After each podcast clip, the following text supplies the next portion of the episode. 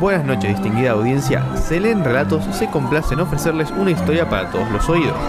Se leen relatos por aquí, se leen relatos por allá, por arriba y por abajo, en el pasado y en su presente. Usted, señora, un relato. Por aquí, para el joven. Tengo un relato, no cachorrito. Escucho un relato, distinguida biblioteca. Disculpe, señor, ¿me puede tener este relato? Muy buenas noches, días, mediodías, tardes o lo que sea que sea en la Estación Espacial Internacional a todo el mundo. Espero que estén pasando muy bien. Estamos aquí en Se leen Relatos, ya en el segmento en el que se lee un relato y después se habla del mismo. Si estaban en la radio, pues ya venían. Y si están en el podcast, tal vez también ya venían. Pero si no, pues bienvenidas. Em, ¿Vos sabés que me parece un ejercicio interesante el pensar que le estás hablando a la gente en la estación espacial mm, cuando vas a hacer una... eh, gente, ustedes saben que acá lo están escuchando por la radio o puede ser que haya gente que lo esté escuchando por el podcast. Sí. El podcast, como es atemporal, eso, tenemos que desprendernos de las referencias temporales. Entonces está bueno pensar en que le estás hablando a los astronautas, que es muy improbable que nos estén escuchando, pero bueno, etcétera. Sí, no sé si tienen wifi en la Estación Espacial Internacional. Yo creo que ¿Cómo sí. no van a tener wifi? ¿Qué sé yo? ¿Qué? Es raro. Supongo que Wi-Fi y juegos de mesa deben tener. Tienen guitarras Sí. eh, y ajedrez. Bueno, ahí, ahí tenemos un juego de mesa. Y un, y un astronauta jugó al golf en la luna, ¿sabías? Mm, Ah, en la luna. Sí. Nice. De alguna manera logró meter un palo de golf y un eh, En el y equipaje, una pelota y lo llevó y se y, Claro. y tiró una pelota en la luna. vos decís que es. ¿Vos, ¿Vos crees que les hacen tipo una revisión como en el aeropuerto a ver si no Para- están llevando drogas Para o mí, cosas así? sobre todo por el tema del peso. Claro. Llevar una cosa al espacio es muy caro. Entonces, yo no me creo la historia de que haya sido sin querer. O sea, Claro. de que haya contrabandeado. Tal vez fue una cuestión, dale de una, fue medio propagandístico tal vez, andás a ver. Sí, porque además algo que podés meter en una cápsula o algo, bueno, capaz se lo puede haber escondido, pero un palo de golf palo está de golf, difícil sí. metérselo en algún lugar. Eh, entero sobre todo. sí. Bien, eh, dicho todo eso, me parece muy gracioso, ustedes no lo ven, pero Faber está usando un libro como marcador para otro libro. Sí, sí, Em, sí. Es que me gusta a- acá en el programa tener algo que sea grande que sostenga el libro abierto, entonces no tengo que... Porque un separador tenés que agarrar el libro, agarrar el separador, abrir, es como que igual se me hace difícil. Claro. Em, Pero bueno, hoy vamos a leer... em, los dos hermanos, Los dos hermanos de... eh, Selma Lagerlof. Suena gracioso porque es como que vamos a leer a los dos hermanos de Selma. Y no, Selma Lagerlof es el nombre de la autora y los dos hermanos es el nombre del cuento. claro. No, desconozco si Selma Lagerlof tenía hermanos. Creo que tenía hermanas, Sí. pero no hermanos. Algo interesante aquí, gente, es que obviamente yo voy a hablar porque me gusta hablar, pero hicimos como un reporte de tareas, porque estuvo complicada esta semana, Sí, sí, sí. donde Fabro preparó el segmento del cuento y yo preparé la columna. Em, A su vez yo estuve complicado para prepararla, así que disculpen en general. sí, como que salió todo...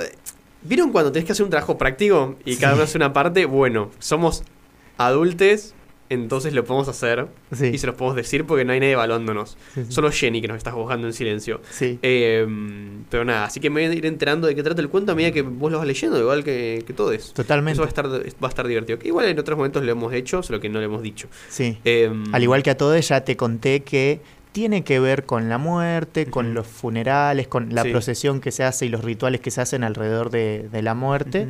Eh, también te adelanto que tiene algo que ver con eh, una dicotomía. Esto se los doy como en, en clave de lectura, ya me siento en un taller.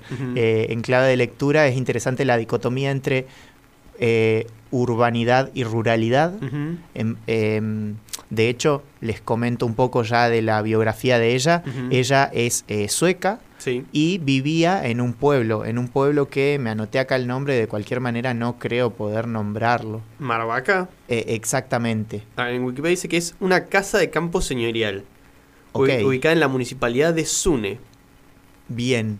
Bueno, Sune es una ciudad en la provincia de Barmland. bien, Barmland, acuérdense de ese nombre, Sí. es toda una regioncita en donde vivía que termina formando parte de su literatura muy fuertemente. Claro. Em, eso también sumado a que después ella se fue a vivir a la ciudad. claro. Contexto. Sune tiene 5.000 habitantes. Perfecto, es, es, es un aluminé tal vez incluso más chiquitito. Sí, así que imagínense los que tendría a principios del siglo XX. Sí, sí, sí, una comunidad súper, súper chiquita. Sí. Ella después se va a vivir a Landskrona.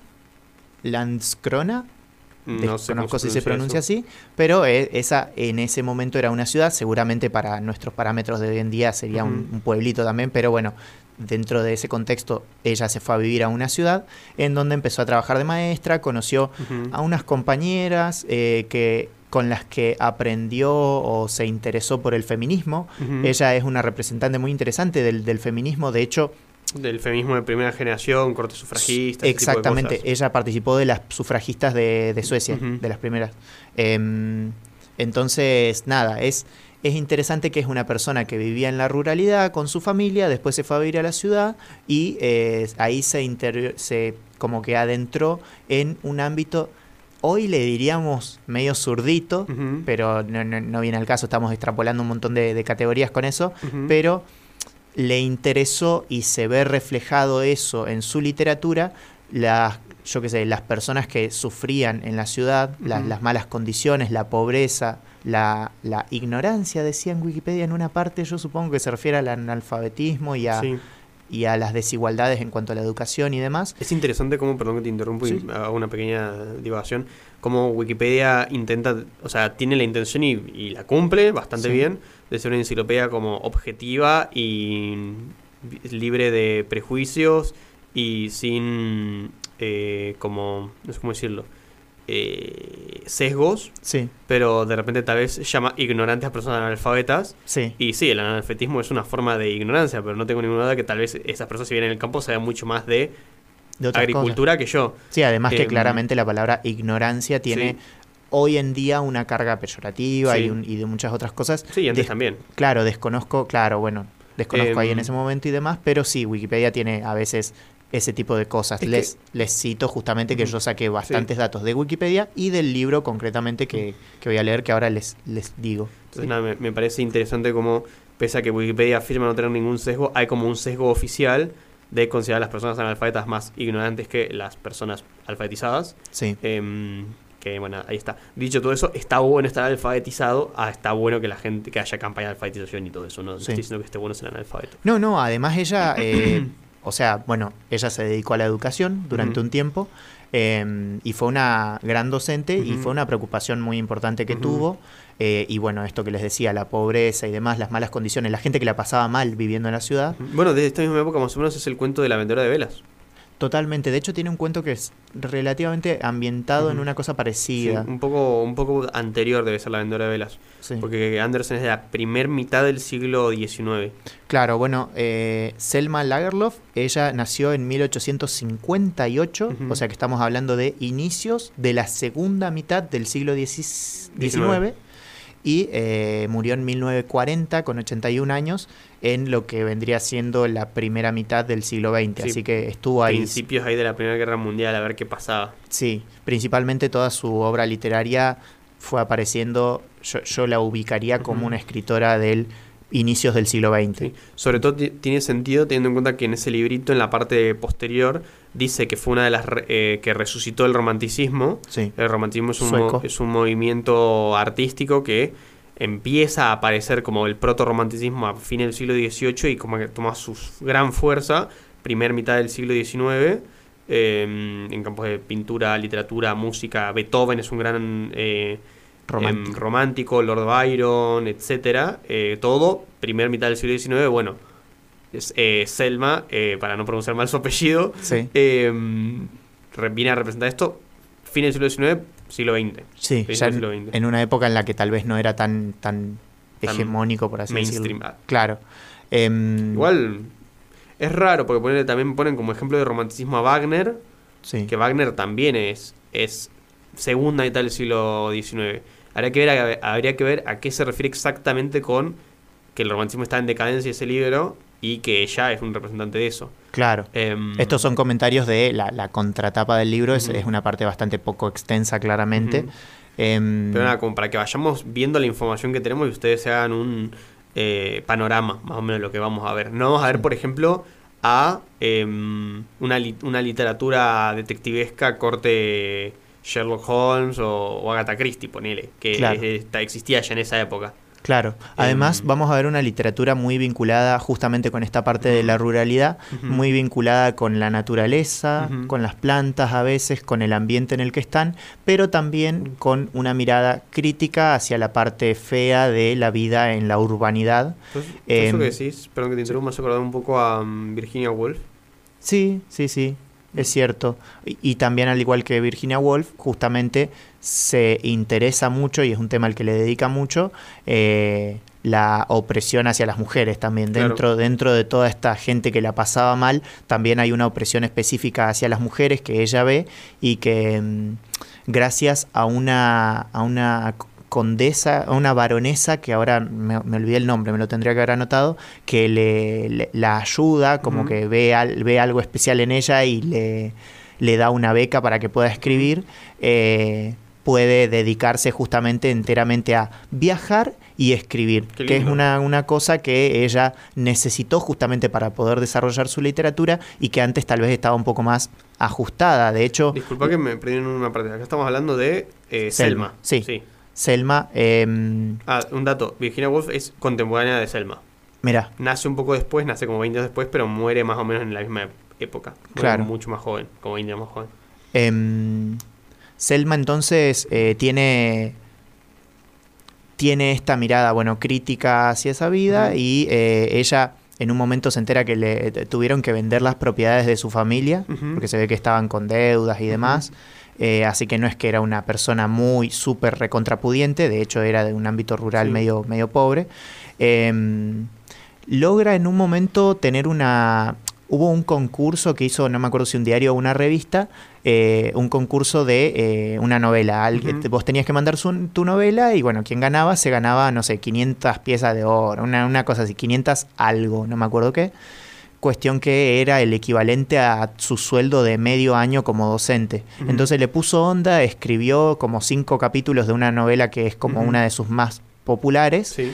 Eh, y ganó el premio efectivamente. A partir de que ganó ese premio, ahí la, la baronesa como que le dice, bueno, y, y yo de paso te voy a dar más ayuda todavía. Oh, y... qué grande la baronesa. Sí, sí, lo- la, la recontra ayudó. De hecho, es una interesante lectura a hacer desde eh, la perspectiva de Virginia Woolf, justamente que eh, dice, che, bueno, las mujeres necesitamos eh, una habitación propia para, Sí. para poder escribir y sobre todo un sueldo que nos, que nos sustente. Sí. Em, Una. Ah, no sé si querías. no. No, una cosa que me pareció interesante, no porque vaya a afectarte este cuento, sino que me pareció interesante el paralelismo. Tuvo una infancia relativamente parecida a la de Alfonsina Storni. mira, En el sentido de que eran de una familia con bien, como con algún estatus económico, pero no millonarios, y que el estado económico de la familia se fue, y de bienestar de la familia se fue degradando a medida que el padre fue haciendo alcohólico. claro. Igual que Alfonso Storni. Y también se dedicó a la educación. Igual Sí, sí. estamos hablando de algunas, bueno, lo- de la parte económica de la familia no necesariamente, pero sí lo de dedicarse a la educación y eso era algo que pasaba muy habitualmente Eso- porque eso era te iba a decir, me- me- no, debe ser, no es casualidad tampoco que estamos hablando de mujeres de la misma época que son de clase media alta, ponele, justo, bueno, el, el- el alcoholismo tal vez es más una casualidad, pero tenemos una- un perfil de clase media alta em, que se terminan dedicando a la docencia, por Sí. como la salida que tenía. Que de hecho también es eh, la, como la mini biografía de mi abuela. Mira, Mi abuela, eh, los eh, padres tenían campo, pero no era que eran terratenientes, así que estaban como piola. Y ella, nada, fue, fue maestra rural y fue maestra rural durante muchos años hasta que se termina radicando en Mar del Plata.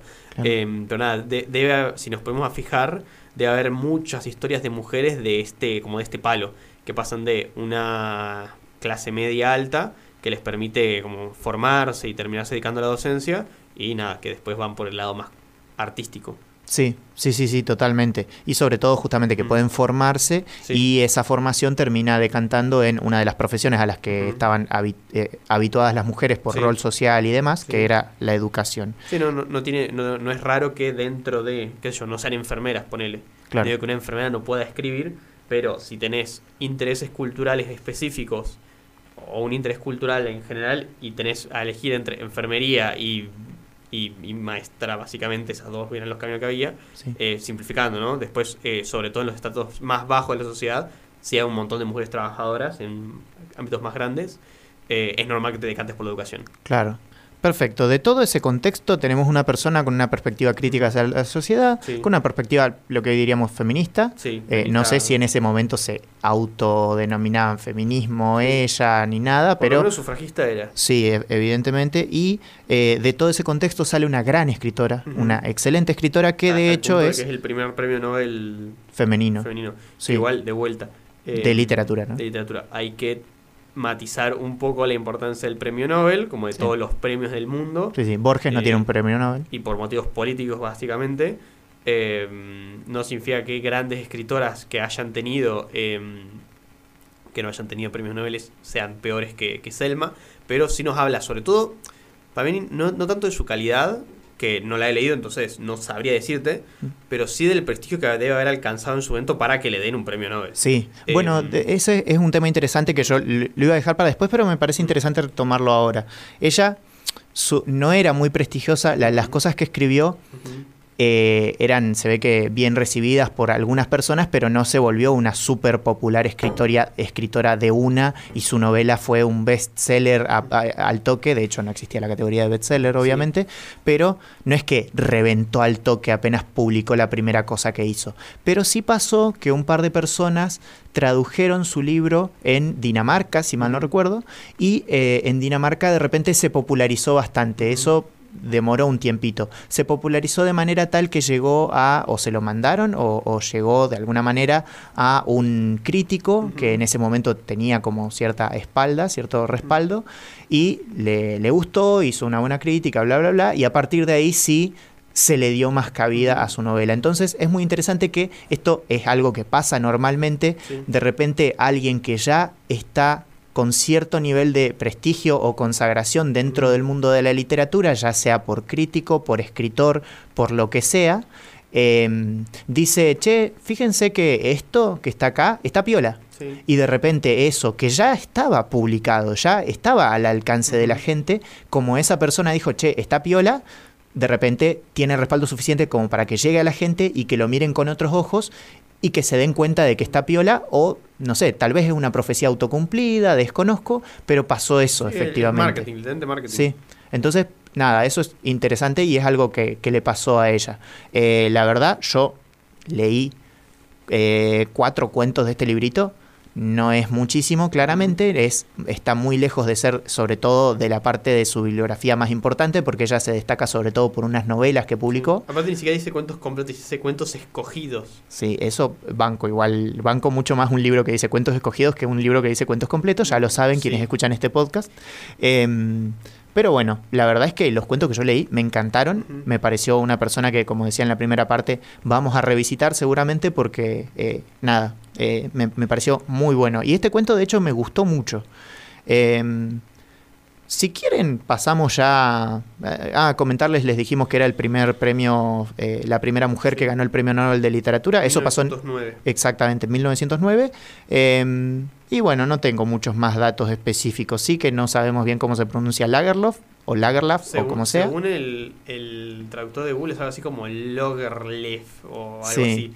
Pero es un traductor re robótico en el que no confío igual tampoco. Sí, sí, a, a costa de, de, de última es mejor que digamos Lagerlof y que lo escriban así, Sí. de última les saldrá. Porque Sí, si decimos Logerlef tal vez terminan escribiendo Logerlef precisamente y le sale cualquier cosa y no es la idea. De cualquier manera, estamos hablando de una escritora súper conocida que no se les va a hacer difícil de encontrar. Cuestión que entonces eh, vamos a pasar a leer un cuento que se llama Los dos hermanos de Selma Lagerlof. Pasamos.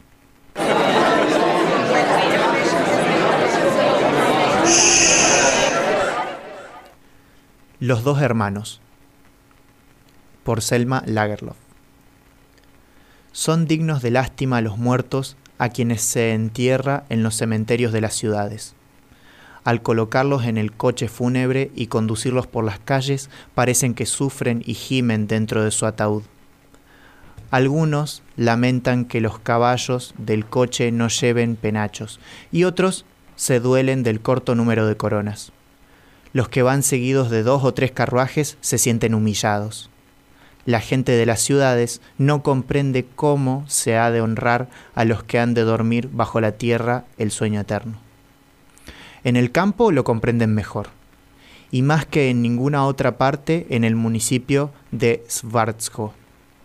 en Vermland. El que muere en Svartsjo sabe que tendrá un ataúd idéntico al de todos, un ataúd decente y negro, como los del juez y el comisario de policía, enterrados el año pasado.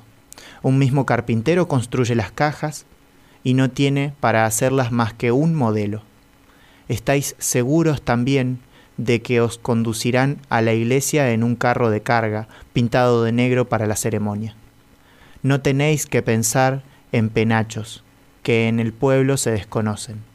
Mas podéis estar seguros de que los caballos ostentarán lienzos blancos, a guisa de gualdrapas, bajo sus arneses, y que os conducirán al cementerio con paso lento y solemne.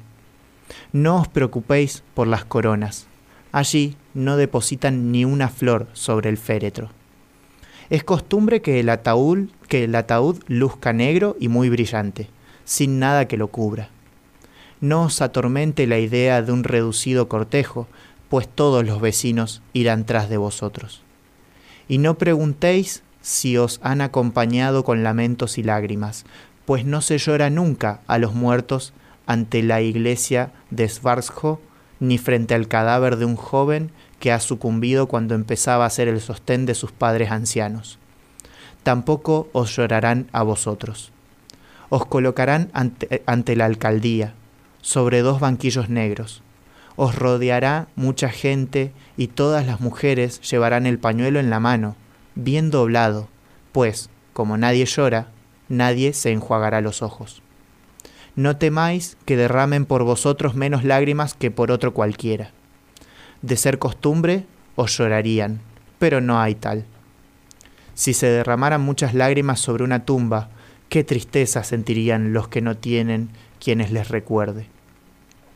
Esa es la costumbre de Svarsjo, costumbre que data de centenares de años. Mientras permanezcáis delante de la iglesia, os considerarán como un nombre notable y grande, aunque no hayáis tenido lágrimas ni flores. Nadie preguntará quién sois. Se acercarán y os contemplarán en silencio. A nadie se le ocurre ofender al muerto compadeciéndole. Se limitan a decir que habéis recibido la absoluta licencia.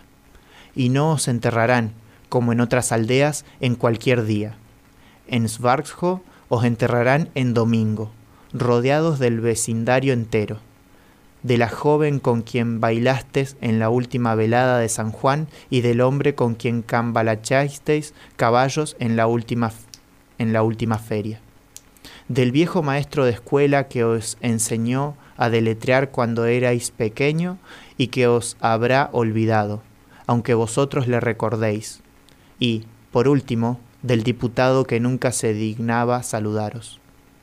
No, allí no sucede lo que en la ciudad donde las gentes apenas volverían la cabeza para contemplar el paso de vuestro ataúd. Al colocar las largas correas bajo el féretro, todos observarán atentamente. Y qué hermoso guardián hay en la iglesia de Svarsjo. Es un viejo soldado que parece un mariscal. Lleva el cabello blanco cortado al rape, bigotes retorcidos y barba en punta. Es alto, derecho, de caminar ágil y firme. Los domingos lleva un redingote de hermoso paño, bien cepillado. Marchará a la cabeza del cortejo y le seguirá el maestro de ceremonias, elegido entre vuestras amistades, y que os tentará en la mano un bastón negro.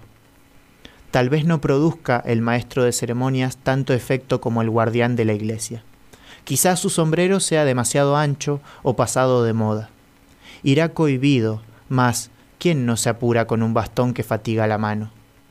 Después llegaréis dentro de vuestro ataúd, llevado en andas por seis hombres, y detrás el cura, el sacristán y la aldea entera. Estad seguro que todos los feligreses os acompañarán hasta el cementerio, y advertiréis que todos tendrán aspecto pobre y humilde. No son elegantes, son sencillos aldeanos de Svartsjo.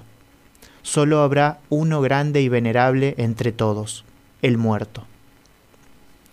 A la mañana siguiente se, levantarán a reanudar sus groseras y duras faenas.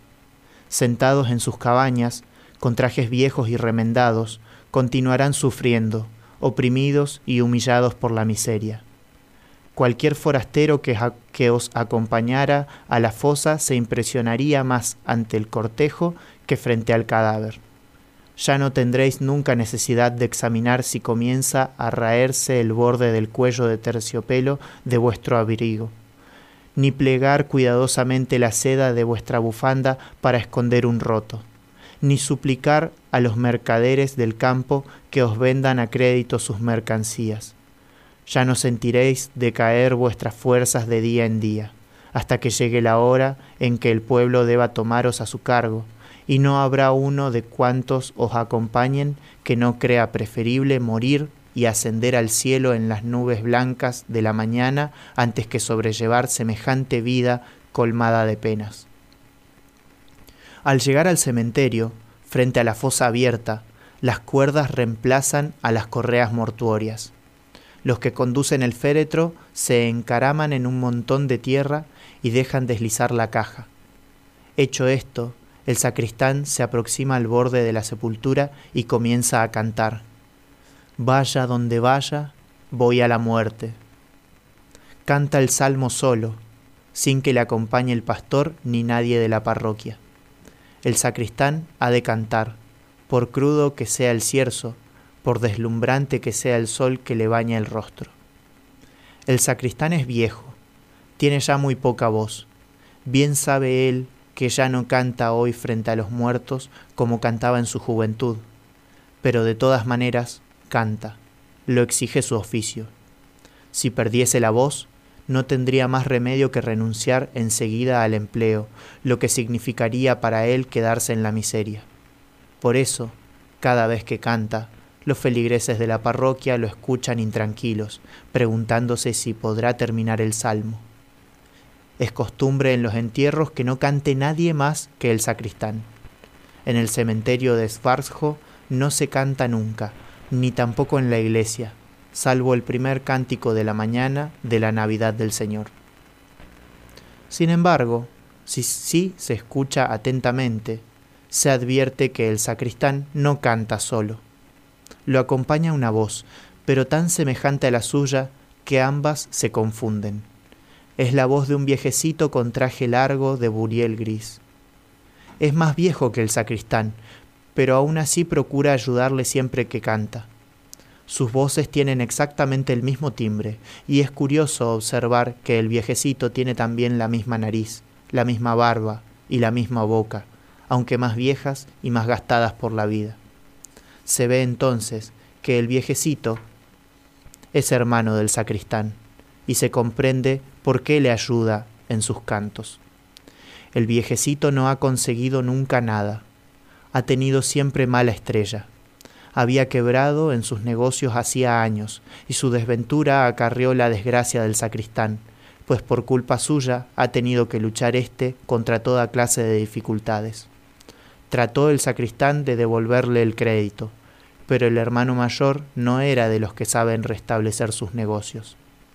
Le persiguió la mala suerte y no tuvo bríos para luchar contra ella. Su hermano, el sacristán, ha sido el amparo de la familia, y el viejecito, en cambio, no ha hecho más que recibir mercedes y no ha dado a los suyos cosa alguna. Dios mío, ¿qué podría darles? Si vieses, Señor, la choza que habita en el bosque, el viejecito comprende que siempre ha sido una carga pesada y triste, un tormento para su hermano y para todos. Pero en los últimos tiempos ha llegado a ser hombre importante.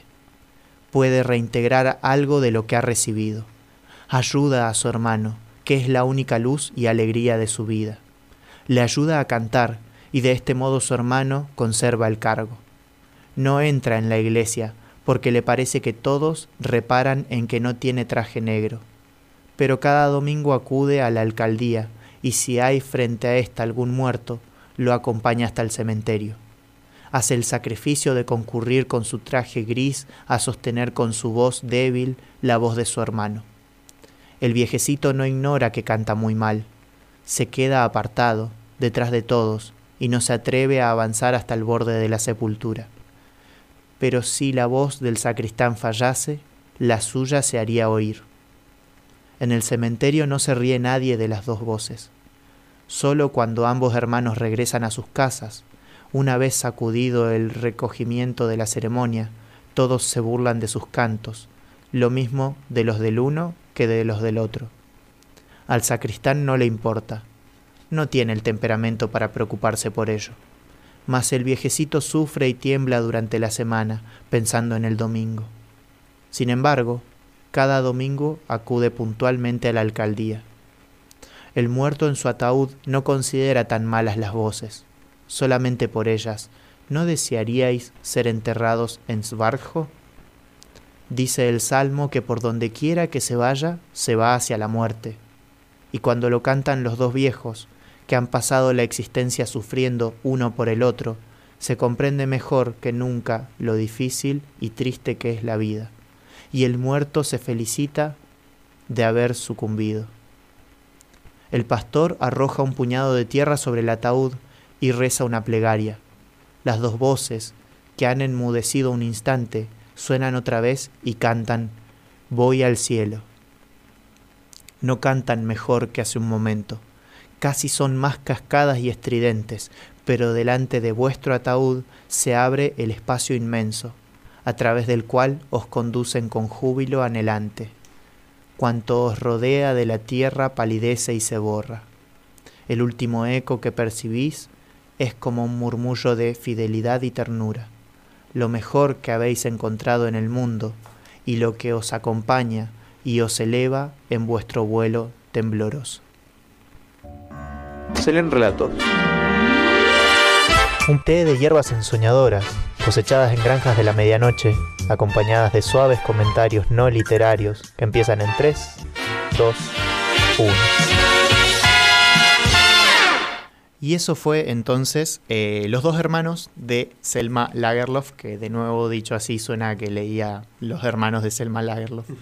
Em, bueno, primero, yo eh, cuando lo leí me imaginaba que todo el tiempo iba a estar hablando de los hermanos, porque el título es Los dos hermanos.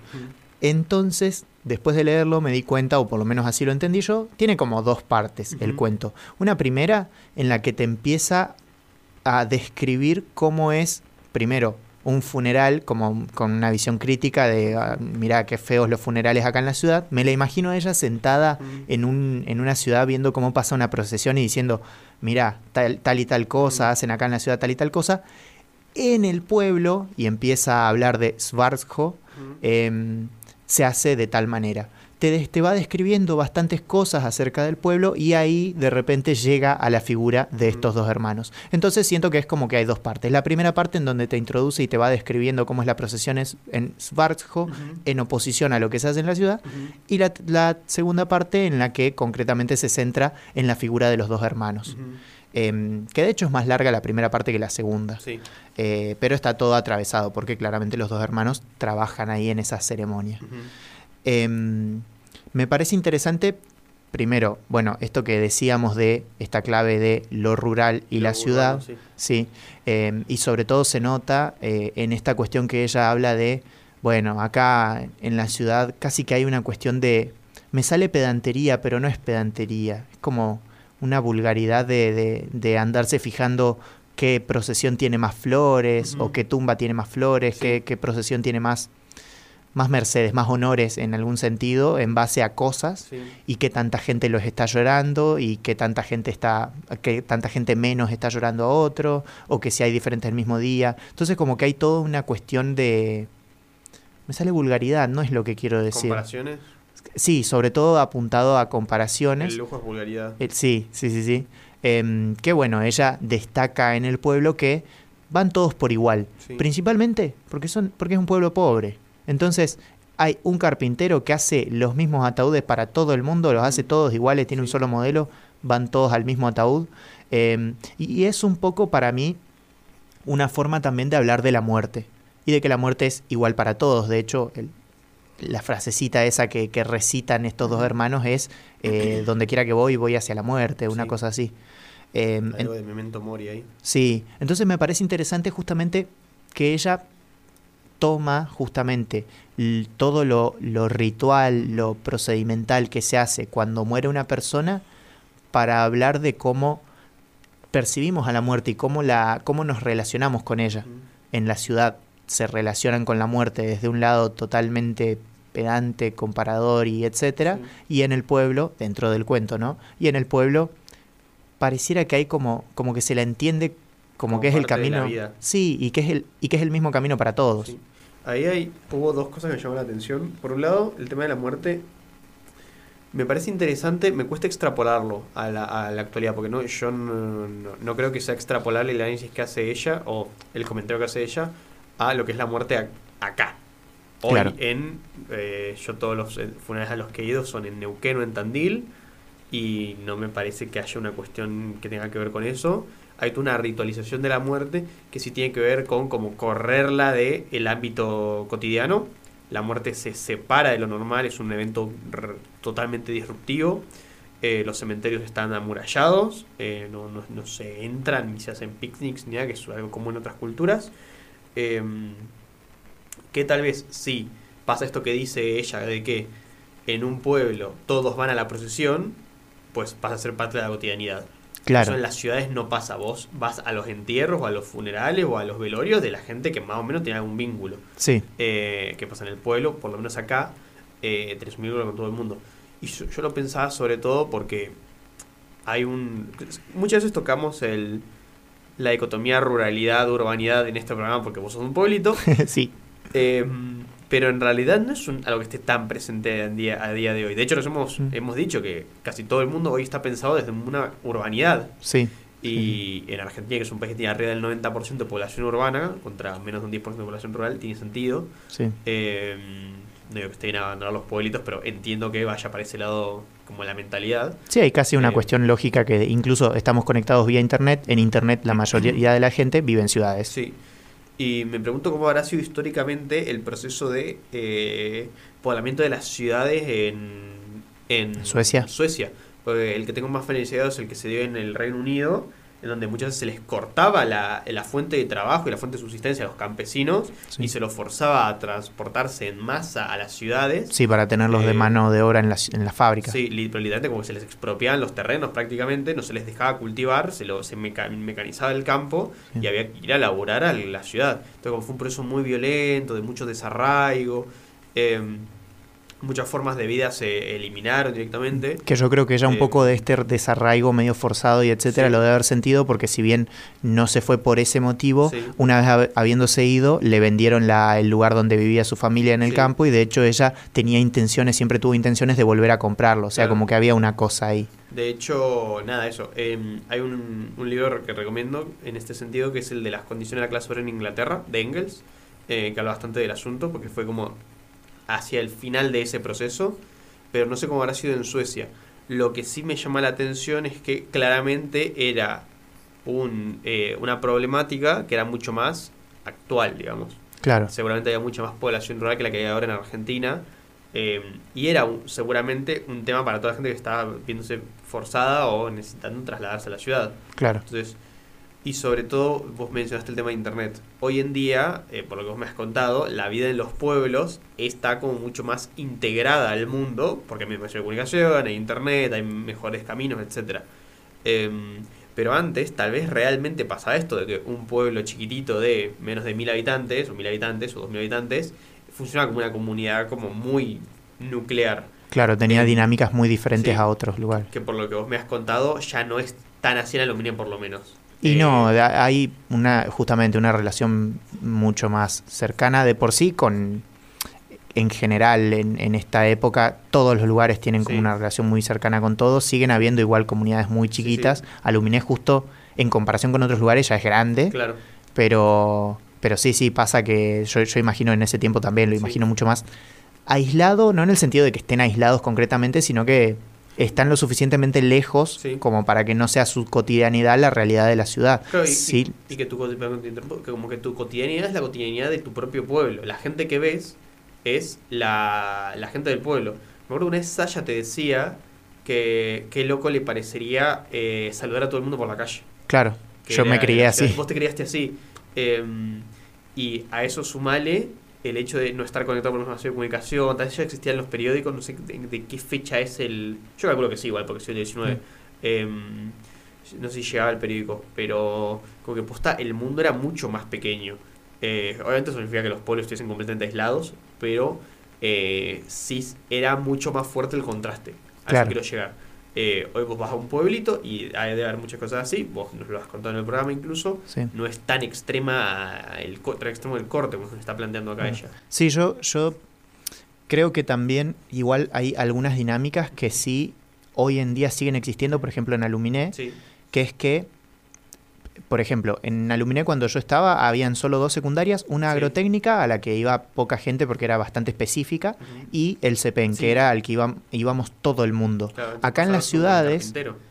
Eh, claro, acá en las ciudades, tanto eh, en Cipolletti como en cualquier ciudad que- que- que Grande Valle, sí. Claro, hay gente que tiende a pensar, bueno, Plotier, Cipoletti son chiquititos porque están pegados a Neuquén, entonces con comparación tienden a pensar que es más chiquitito, se dice que Cipoletti tiene más alma de pueblo o ese tipo de cosas, a veces he escuchado eso, pero para mí, en comparación con Alumine, todas son ciudades grandes. ¿Y qué pasa? En las ciudades muchas veces pasa que, concretamente con esta institución que estoy mencionando, que es la secundaria, eh, se nota cierta segregación, no sé si, o sea, cierta separación. Hay escuelas Sí. privadas. Eso ya es un mundo rarísimo para mí. Sí. En Alumine no, no existen las escuelas privadas. Vos podés ser la persona más cheta del pueblo o la persona más pobre del pueblo y si tenés que ir a la secundaria, vas al CEPEN, excepto que vayas a la agrotécnica, ¿no? Haciendo esa salvedad. Eh, que de cualquier manera, si querés ir a la agrotécnica, seas un terrible cheto o no, vas a la misma agrotécnica.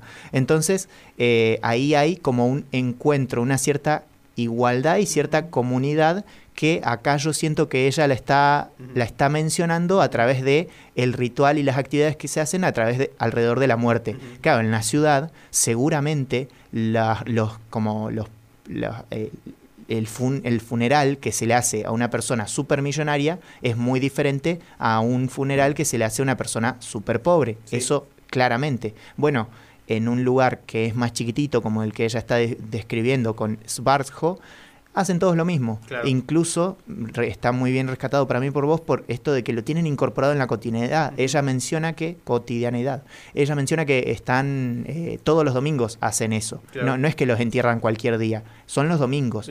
¿Qué hacen mientras? Entonces los Y te viejitos... el lunes. Y yo supongo que guardan el cadáver hasta el domingo Ahí y, en la y- morgue. sí, desconozco ahí, pero bueno, es un cuento. Pero igual yo creo totalmente que deben haber Sí, lugares sí, en los no- que se no haga.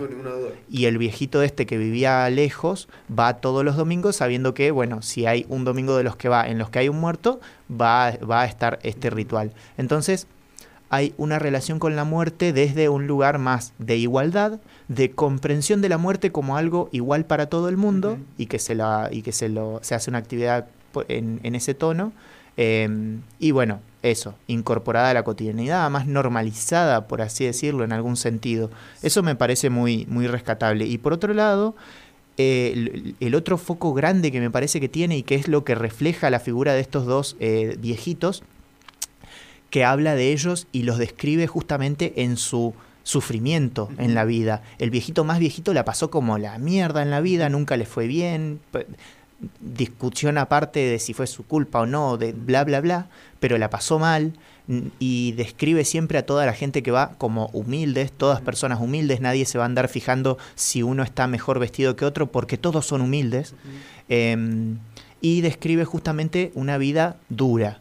Y la muerte como, bueno, el momento en el que se terminó esa vida dura y por fin se fue a, el- a las nubecitas y al mundo más lindo. En ese sentido hay un- claramente una perspectiva religiosa. Ella era luterana, Sí, la religión protestante de Suecia. Exact- Nada, raro. exactamente, y eh, en la, sabemos que en el cristianismo en general la muerte no es vista como uh, un super castigo o el final de todo. Bueno, puede ser como un super castigo, pero Sí, desconozco. estaba pensando que el Sí. infierno eh, existe ah, y es reconocido por muchas iglesias protestantes. Claro, bueno, pero en, en este caso O sea, yo entiendo que rescata justamente esta cuestión de la vida como un momento de la existencia que puede ser que sea tortuoso, puede ser que sea duro, pero tenés que esforzarte justamente y sufrirla para después ya cuando te mueras irte al cielito. Sí. Tiene mucho de eso y hay como en este cuento se refleja como esa perspectiva de, bueno, no lo, no lo vemos como, uy, pobre, se murió, qué, qué, qué feo. Es como, bueno, ya por fin le tocó el momento de la jubilación, por así Claro. decirlo. Lo ven más como una jubilación y la jubilación como una cosa buena de, Sí. bueno, se libró de, de todas estas cargas con las que todos acá estamos compartiendo. Una cosa que siempre me llamó mucho la atención de todas las religiones que, te, que se centran en la idea de una vida allá de la muerte, que es re placentera, Sí. que es necesario poner al suicidio como un motivo para ir al infierno, porque si no todo el mundo sería tipo, ¿y para qué voy a estar acá? Pum, te pega un tití y te va al cielo Sí, nos revimos. Muchas veces hay que hacer méritos en Sí. vida para justamente que ese cielo, que, que esa muerte sea como buena, ¿no? Pero nada, me, me parece la verdad un- una perspectiva re interesante la que da ella. Me gusta cómo escribe, sinceramente me gustó. Seguramente eh, se aprecia mejor leyéndolo concretamente, así que les invito a, a leerlo. Pueden venir aquí a Biblioteca Bernardino Rivadavia a buscar libros de ella, pueden ir a cualquier biblioteca de confianza, pueden ir a librerías, etcétera, pero les recomiendo buscarla. Incluso seguramente pueden buscar algunas cosas en internet. Yo este cuento no lo encontré en internet. Mira, A mí me gusta mucho ir siguiendo la lectura con la vista sí, y no lo encontré. Pero Claro. porque es una búsqueda igual también muy rápida. Si, Sí. si le pones Sí, más, sí. más onda a la que le puse yo, lo encontrás. Les recuerdo, o sea, les comento el libro del que lo leí, se llama Selgal, Selma Lagerlof, Cuentos Escogidos, y es de editorial Altaya. Eh, este particularmente es el libro que yo, que yo agarré, ¿no? Pero seguramente hay, hay un montón otros. Pero nada, la verdad me, me- me gustó mucho, me pareció muy amena y me encantó eh, que las comparaciones que hicimos con Virginia Woolf, con eh, Alfonsina. eh, así que nada, una nueva amiga de la casa. Y bueno, hemos llegado al final del programa. ¿Querés decir algo antes de terminar el programa? Eh, no, creo que no, no se me ocurre algo más. Sí que me parece un tema muy interesante para conversar eh, cómo comprendemos a la muerte, pero no solo cómo la comprendemos intelectualmente, acerca de una reflexión teórica y sistemática que podamos hacer, sino en las prácticas que nuestra sociedad tiene para con la muerte y ver, por ejemplo, estas cosas de, che, resulta que tenemos una sociedad en la que los funerales pueden ser diferentes para cada persona y en esas diferencias a veces reflejar cuestiones de clase y eso, y es como, epa, es muy loco, hasta, hasta la muerte se, se- está atravesada por eso, qué, qué flashero. En nada, en ese sentido, les comento que probablemente, o sea, entiendo que seguramente la semana que viene va a los estudiantes de la carrera de filosofía van a organizar un café filosófico, el habitual café filosófico, y la temática justamente es el duelo. Sí. Así que Va a más, estar interesante. Así que vayan y compren comida en el buffet. sí, más que invitades a, a esa actividad. Sí. Eh, pa- para encontrar más datos acerca de eso, porque no les estoy diciendo nada, sigan a las redes de la Asamblea de Estudiantes de Filosofía, si escriben eso van a encontrar, pero se llama Asamblea de Filosofía del Comue, que se con K y o letras más raras. Porque claro, K-O-M con E, B corta, W-E. Así se escribe como... Qué grande foro recordándolo. Eh, yo quiero decir un dato de color que es que en aquella época Sí. era relativamente común que la gente contratara eh, mujeres especialmente para que lloraran los funerales. Para que lloraran, flashero eso. Flashero. Acá en el cuento es como, en, en el pueblito no se llora directamente. Sí, pero a- a- había una cuestión de clase ahí. Sí, Y nada, la- eh, había una, una calidad de los vestidos, de los duelos, la capacidad Sí. de hacer un duelo largo. Bueno, la casa de Bernardo Alba trata de una señora que se encierra en su casa a hacer duelo con sus hijas. Sí. Eh, hay una cuestión de clase ahí, así que bueno. sí, sí. Bueno, eh, nada, bienvenida Selma y nos despedimos hasta la semana que viene. No. Adiós. Ya sé, terminó, ya sé,